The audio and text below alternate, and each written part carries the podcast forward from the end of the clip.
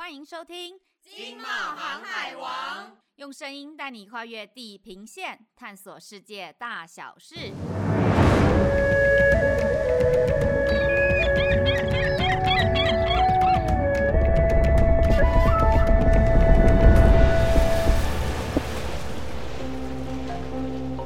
嗨，各位听众朋友，大家好，我是外贸协会的 Jamie。Hello，大家好，我是维基不百科的维基 VG。哇哦，感觉距上次录影 Podcast 有段时间了。VG，你有没有发现最近打开新闻，除了疫情之外，最受关注就是乌俄战争。是啊，是啊。哎，从今年二月到现在，已经持续到现在还在焦灼，影响范围太大，全球都在关注。哎，是啊，乌俄开战至今呢，已经超过两个月了耶。谁都没有想到这一切就这样发生了。我们之前有一集啊，在讲乌俄战况，还有我们的撤侨英雄。如如果错过的朋友呢，欢迎收听《经贸航海玩》第七集的 Podcast 哦。希望这一切赶快结束，大家都要平安。不过今天我们不讨论乌俄战争，VG，快来跟大家说说我们要讲的主题吧。好的，在乌俄战争下，除了这乌克兰啊、俄罗斯这两个国家以外，影响最深的呢，就是临近他们的欧盟了。欧盟最近在这场战役可说是冲击不小呢。大家对欧盟熟悉吗？我考考 BG，你知道欧盟有几个成员国？嘿，英国呢，在二零二零年正式退出欧盟之后，应该是二十七个国家吧。而且我其实也知道说，我们台湾跟欧盟就是互动最频繁的前五个国家呢，就是分别是德国、荷兰、意大利、法国还有比利时哦。没错，那你知道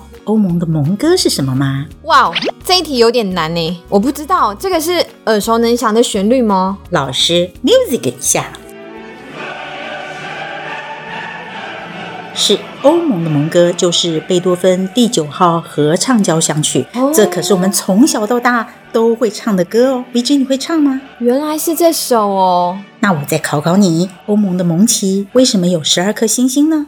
诶，这个我知道。原本呢，我以为星星的数量跟欧盟会员国的数量有关系。后来呢，我读了一篇文章，我才发现说，诶，原来数字十二呢，它是代表完美完整的象征。像是一年十二个月啦，一天有十二个时辰啊，还有就是希腊神话中的十二个主神，诶，这些都是十二。诶，那欧盟呢，它这十二颗星星呢，它其实排成圆环状。那它这些都是代表着欧洲各国合作统一的决心哦，圆代表圆满，这是大家都知道的。但是十二这个数字真的非常特殊，古今中外都绕十二这个数字镶嵌的各种排序的概念。以及刚刚提到的之外，还有十二生肖、十二地支、十二星座，《红楼梦》里的十二金钗，耶稣的十二门徒，实在令人目眩神迷。哎，哇，原来这么多跟十二相关的典故哦，我现在才知道。哎，所以欧盟这十二颗星星真的有很深的含义耶。回到我们一开始说。的乌俄战争对全全球影响的很大，我们所了解的就有能源，还有物价上升，加上中国清零政策的影响，全世界的供应链都受到了断裂的危险，加重通膨的压力，金融市场又非常的波动。现在全球的货币市场简直可以用一片混乱来形容。诶，今年三月啊，欧盟和英国啊，他们就率先停止进口俄罗斯的石油。那当时呢，欧盟因为对俄罗斯的能源非常的依赖。所以当时欧盟他不愿跟进制裁，直到今年的五月，欧盟呢他才决定说要对俄罗斯的石油下手了。那这是一个相当艰难的决定诶，因为俄罗斯不但提供欧洲百分之四十的天然气，它也提供了整个欧盟约百分之二十五的石油。那其中最大的石油买家呢，分别就是荷兰跟德国。所以其实下这个决心是真的非常不容易耶。哇，这个比重实在是很不小，所以可想而知，欧盟这个决定是多么进退维谷啊！不过，除了能源之外，战争破坏了粮食的生产，导致通货膨胀。现在，俄罗斯自己禁止了锂谷物的出口。而在乌克兰，现在又是春耕的时间，能否在今年的秋天收获农作物，以及如何收获，都是一个很大的问题耶。诶，说到农产品啊，欧盟一直是俄罗斯和乌克兰的重要合作伙伴。欧盟呢，它每年出口约有百分之四。和进口约百分之一点五来自与俄罗斯的贸易。那欧盟出口大豆啊、可可啊、油菜籽和蜂蜜。那俄罗斯呢，则出口小麦、动物饲料、油菜籽和化肥到欧盟。那再来呢，就是在去年呢，二零二一年，欧盟进口的粮食约有四成呢，都是来自于乌克兰。对乌克兰出口农产品价值高达三十亿欧元，的，冲击之相当的非常的大。我也想请问一下 Jamie。油菜籽，油菜籽是什么东西啊？为什么它这个进出口都有它？哦，因为油菜籽呢是我们的植物油的一个重要的来源，而且呢，油菜本身呢也是一个堆肥的重要原料。当然，油菜本身也是一个非常好吃的蔬菜，所以油菜呢，它不论是从这个植株到种子都非常具有经济价值，而且在我们农业的耕种上面是不可或缺的。原来是这样哦。诶，不过 Jamie，你知道台湾在这场战争下的影响吗？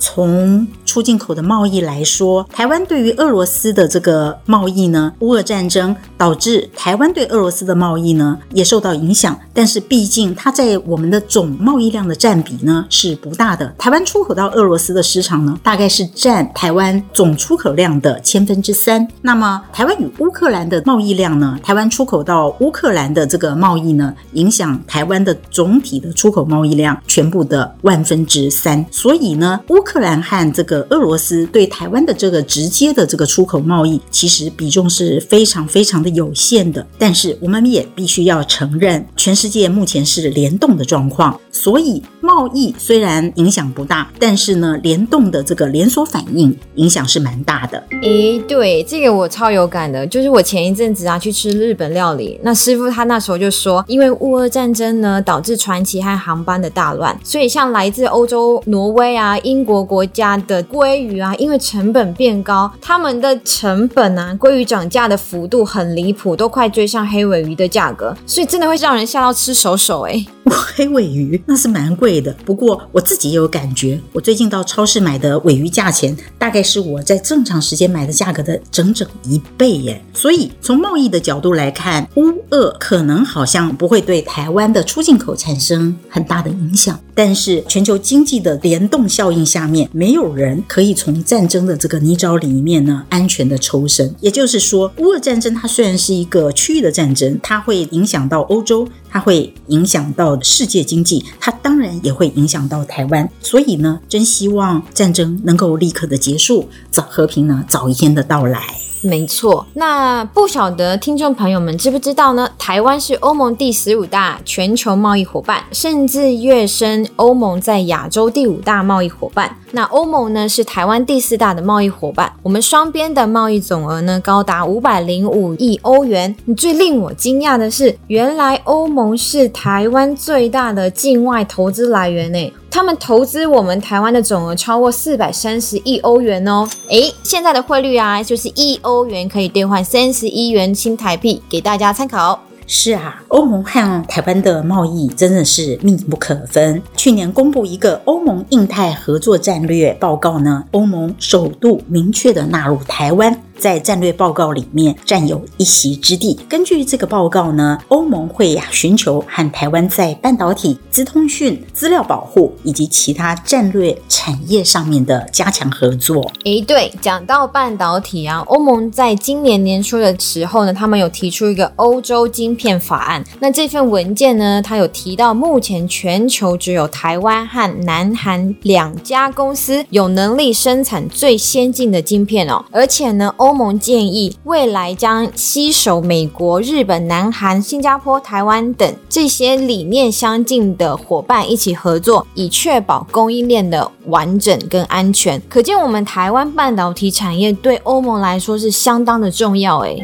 是欧洲晶片法案呢，非常希望欧洲的晶片呢能够自给自足，但是在高阶晶片上面，欧盟还是要跟台湾密切合作。可是关于半导体这个部分，我们要补充一。一下，其实半导体有三大原料是来自于乌克兰和俄罗斯的，这分别是奶气、六氟丁二烯和钯。奶气呢是用于制造晶片镭射，估计呢全美超过百分之九十的半导体等级的奶气是来自于乌克兰。而六氟丁二烯是半导体蚀刻制成的相关关键材料，大多是来自于俄罗斯。鈀呢，则是在记忆体的生产上面具有重大的角色扮演。所以，俄罗斯出口呢，在鈀这个金属上占全世界的百分之三十。所以说，乌俄战争的影响之下，也影响到我们半导体未来产业的发展哦。我还记得二零二零年呢、啊，COVID-19 疫情传到欧洲，那它从意大利开始爆发。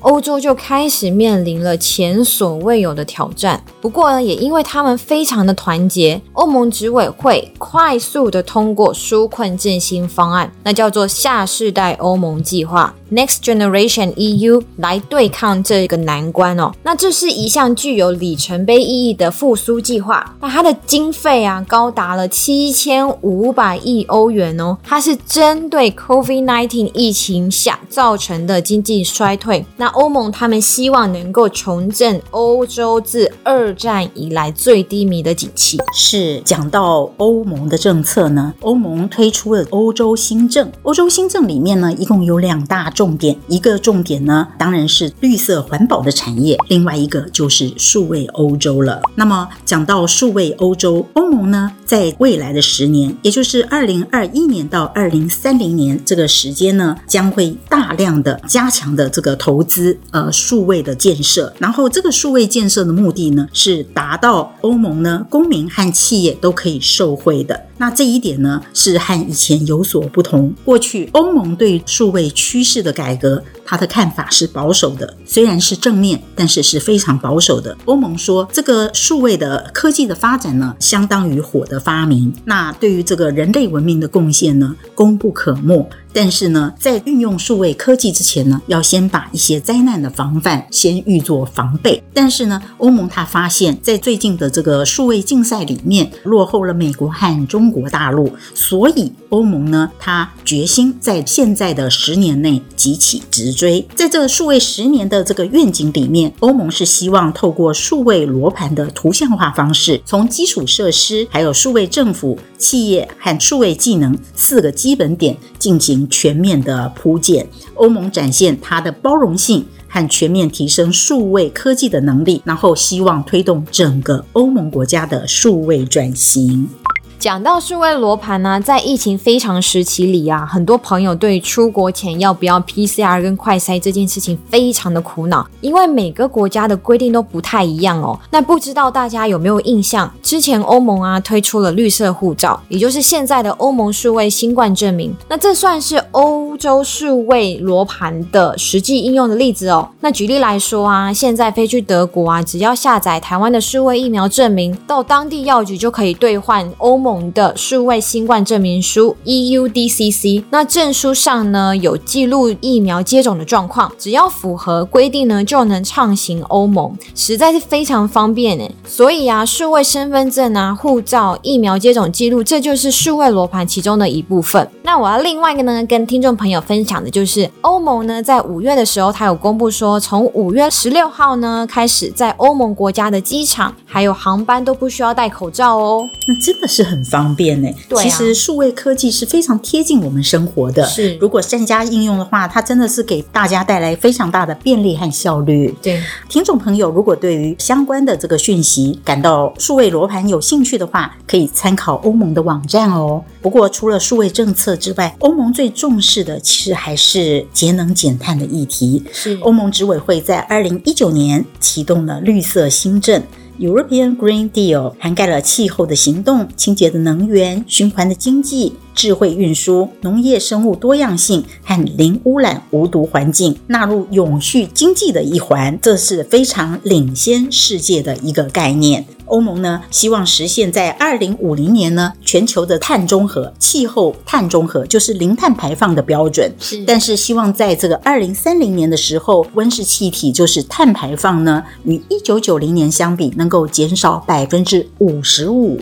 对啊，就是欧盟去年呢，他提出 Fit for 55 Package，就是二零三零年的减碳法案。那新增碳边境调整机制 CBAM，那他要求呢，进口欧盟的产品都必须购买 CBAM 这个凭证来抵消进口产品的总碳含量。那这个 CBAM 呢，它预计在二零二三年生效。那经过三年的转换期、适应期之后呢，在二零二六年的一月一日全面实施。那它涵盖的范围呢，包含了电力、能源相关产业。像是水泥啦、肥料、钢铁啊、铝啊、进口电力等等的。那未来出口到欧盟的企业呢，都必须依照产品的碳含量缴纳 CBAM 的凭证，有减免的原则哦。不过啊，这个减免原则在台湾目前没有碳定价或是相关的交易制度，所以目前企业那，它只能先向欧盟申请或是购买。那大家要留意一下哦。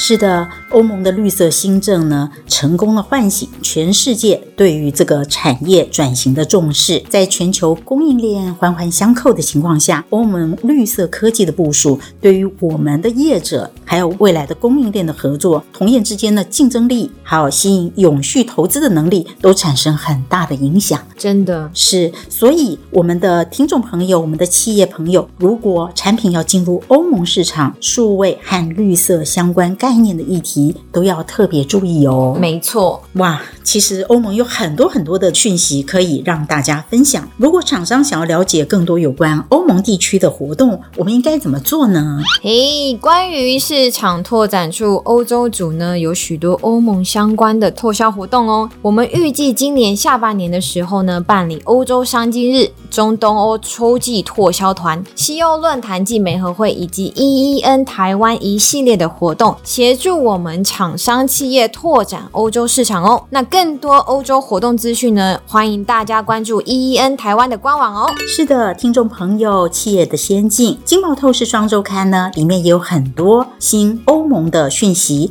或者是各位可以参考免费的经贸一指通网站，里面都有欧盟二十七个国家最详尽的经贸讯息介绍哦。今天我们先录到这儿，我们下次再见哦。我们下次再见喽，拜拜，拜拜。